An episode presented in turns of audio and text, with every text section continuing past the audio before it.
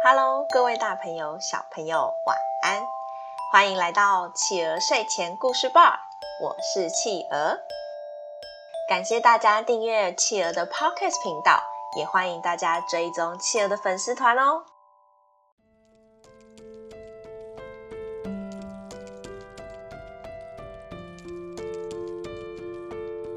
今天企鹅要讲的故事是谷物女神迪蜜特。谷物女神迪蜜特，迪蜜特是教人耕种，让大地谷物丰收的女神。她和宙斯有个孩子，叫做柏瑟芬。迪密特非常爱她的女儿，生怕她受到一点点的伤害，所以几乎天天都和女儿在一起，也从来没有想过要让柏瑟芬结婚。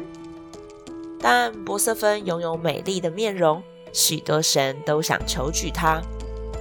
迪米特，我爱上了您的女儿，请将她许配给我吧。当然不行，你配不上我的女儿，你走吧。迪米特，迪米特，我一眼就爱上你的女儿，我想带她回去做我的妻子，我会好好照顾她的，让我带走她吧。你怎么可能会照顾好我的女儿呢？你走吧，我才不会让你带走博瑟芬。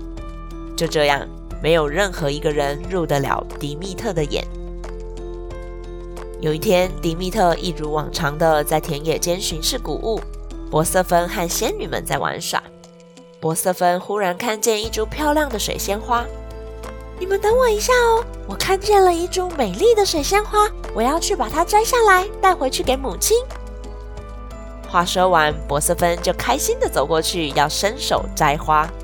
但就在这时候，大地突然裂开了，一台马车冲了出来。只见一双手臂抓住了柏瑟芬，并快速的将他抓进地底下。天哪，你是谁？母亲，母亲，快救我，快救我！柏瑟芬大声呼救，可是已经来不及了。地面瞬间变回原来的样子。好像没有发生过事情一样。仙女们听见呼救的声音跑了过来，却什么也没有看到。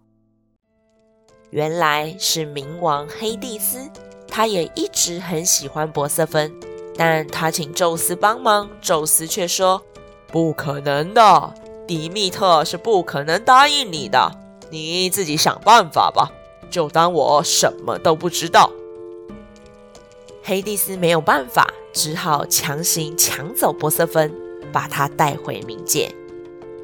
当迪米特回到家的时候，发现自己的女儿不见了。他发了疯的到处寻找女儿。他跑去找宙斯：“你告诉我，我的女儿去哪里了？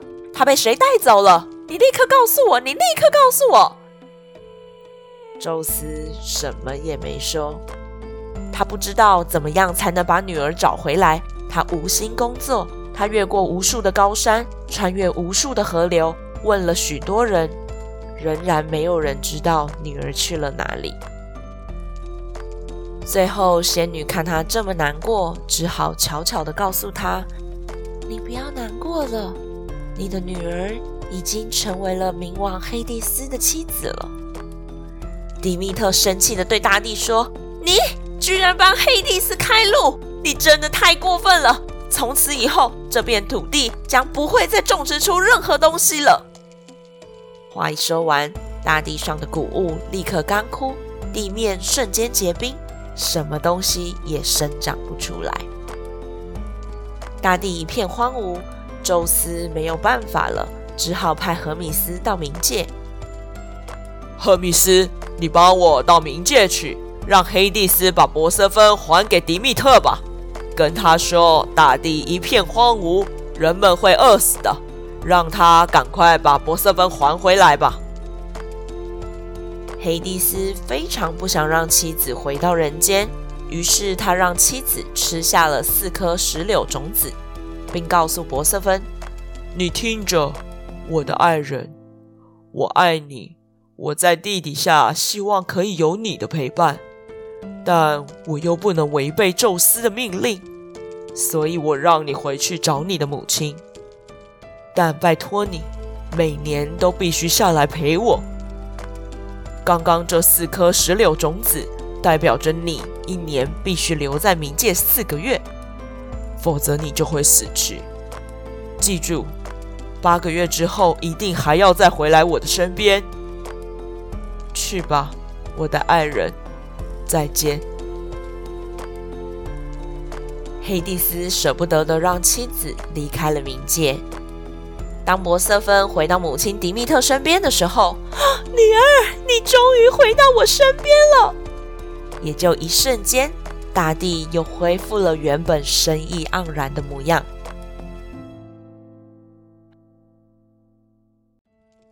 好啦，宝贝们，今天我们的故事就说到这里结束喽。宝贝们喜欢今天的故事吗？企鹅想问大家，你们猜猜看，今天的故事是在说什么季节呀？嘿嘿，答对了，就是冬季哦。每当博瑟芬回到冥界生活的四个月，迪密特就没心工作，大地就会一片冰凉。这也就是我们现在每天都很冷很冷的冬天呐。这个故事是企鹅在二零二一年送给大家的最后一个故事哦，祝大家新年快乐！最后，欢迎爸爸妈妈帮宝贝把宝贝的回馈在宝宝成长教师企鹅的粉丝团故事回应专区告诉企鹅哟，也欢迎大家把企鹅的 Podcast 继续分享给更多的好朋友。我是企鹅，我们明年见，晚安。一闪一闪亮晶晶，满